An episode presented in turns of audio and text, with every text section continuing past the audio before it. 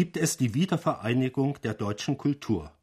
Das ist die Frage, die die deutschen Intellektuellen immer wieder beschäftigt und zu einem großen Teil auch trennt. Das wurde kürzlich wieder deutlich auf einer Veranstaltung der von Auflösung bedrohten Ostberliner Akademie der Künste. Belastet war auch diese Veranstaltung von Vorwürfen, wie sie der 1976 aus der DDR ausgebürgerte Schriftsteller und Liedermacher Wolf Biermann erhoben hatte, sein Ostberliner Kollege Sascha Andersson sei ein langjähriger Stasi-Spitzel gewesen. Harte Worte fielen in Berlin. Rufmord nannte der Schriftsteller Stefan Heim Vorwürfe auch gegen Christa Wolf und den in der vergangenen Woche wegen Stasi-Mitarbeit zurückgetretenen Rektor der Berliner Humboldt-Universität Heinrich Fink. Auch der streitbare Autor Günter Grass hat sich eingeschaltet und warnte in Berlin davor, die Stasi-Unterlagen als vollgültige Dokumente zu nehmen. Dennoch, wenn die Einheit der deutschen Kultur nicht Fiktion bleiben soll, dann muss man von den führenden Intellektuellen verlangen können, dass sie sich ehrlich mit der Geschichte und mit ihrer Rolle in dieser Geschichte auseinandersetzen. Wie schwer das fallen mag, lässt das anschließende Gespräch mit Hermann Kant ahnen. Der ehemalige und mächtige Präsident des DDR Schriftstellerverbandes wollte in seinem neuen Buch Abspann eine solche Bilanz ziehen. Hören Sie nun Hermann Kant im Gespräch mit Ortwin Löwer. Sind Sie eigentlich immer noch der Meinung, dass Sie richtig gehandelt haben? So geht es eigentlich auch aus Ihrem Buch hervor. Sie haben gesagt, Sie haben äh, Schuld oder Schaden angerichtet, aber selbst Schaden erlitten. Das klingt so ganz merkwürdig äh, unentschieden. Ja, das äh, mag für Sie so klingen und für manche Leute hier klingt es ja so, als dürfte ich überhaupt nur noch äh, mehr Culpa schreien und gar nichts anderes. Aber das sehe ich nicht. Ich kann sozusagen aufrechnen, äh, worin ich nützlich war und weiß auch, worin ich nicht nützlich war. Aber die Dinge sozusagen so zu verabsolutieren, wie das derzeit von manchen Leuten betrieben wird, äh, findet nicht nur mein Beifall nicht, sondern meine Widerrede. Das ist ganz einfach. Es hat keinen Sinn. Äh, ich bin ein Autor hm, gewesen, den man in der DDR gerne las und in 20 anderen Ländern auch. Und ich habe mich nicht damit beschieden, sondern habe versucht, einem Verband den Sprecher zu machen, der einen durchschlagenden Sprecher auch sehr nötig hatte. Aber Sie haben sich doch mit einer bösen Macht verbündet. Ich habe mich nicht mit einer bösen Macht verbündet. Ich habe mich als Teil eines Versuchs begriffen, auf deutsche bisherige Geschichte eine andere Antwort zu finden. Das hat mit böser Macht überhaupt nichts zu tun. Wenn wir auf die Suche nach Bösewichtern innerhalb von Mächten äh, gehen wollen, finden wir hier auch eine ganze Menge.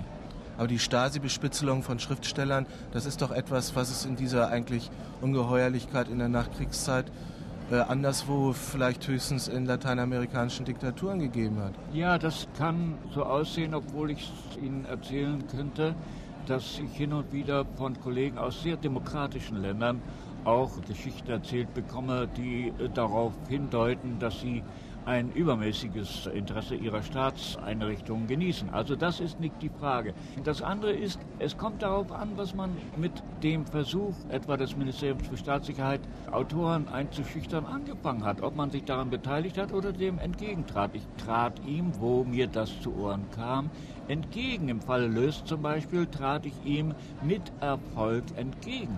Herr Kant, können Sie eigentlich, wenn Sie jetzt rückschauen nach all dem, was man jetzt von der DDR weiß und ihren Funktionen, wie sie eigentlich nur konform verteilt worden sind.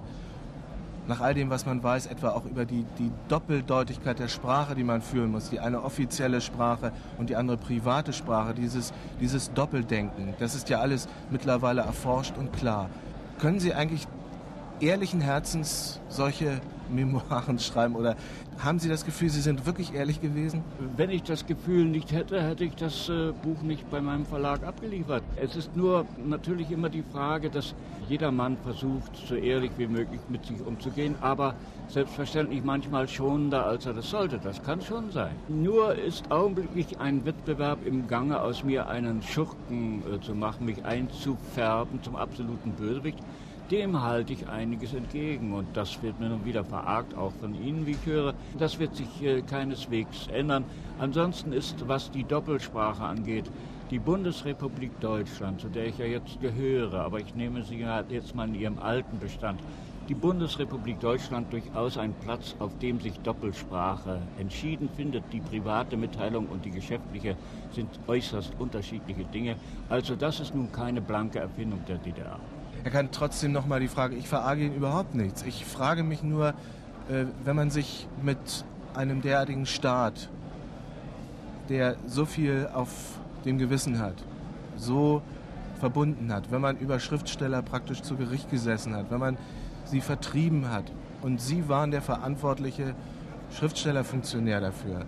Ich verstehe eigentlich nicht recht, dass sie noch daran irgendwie sozusagen eine positive Seite entdecken. Ja, na, das ist aber nun wirklich eine Frage Ihres Verständnisses und auch Ihrer Kenntnisse, denn Sie hätten absolut recht, wenn sich äh, die Tätigkeit der Verbandsleitung auf das reduzierte, was Sie eben beschrieben haben. Dann hätten Sie ja völlig recht. Nur das war es nicht. Ich habe zum Beispiel niemanden vertrieben, sondern ich kann Ihnen ja äh, ein paar Leute nennen, bei denen ich gesessen habe und sie gebeten habe, doch bitte, bitte zu bleiben. Also von Vertreiben ist nicht die Rede. Das fängt mit Günter Kunert an. Ich habe dort wirklich ausgesprochen mich bemüht, um ihm klarzumachen, dass er in die DDR und nirgendwo anders gehöre. Das gilt aber auch für andere Leute. Ich war bei Becker in ähnlicher Angelegenheit. Ich habe da eine Menge Besuche in solchen Angelegenheiten gehabt. Also das ist nicht die Frage. Es geht um Folgendes. Es wird jetzt so getan, als sei der Schriftstellerverband eine Repressionsmaschine gewesen. Er ist es nicht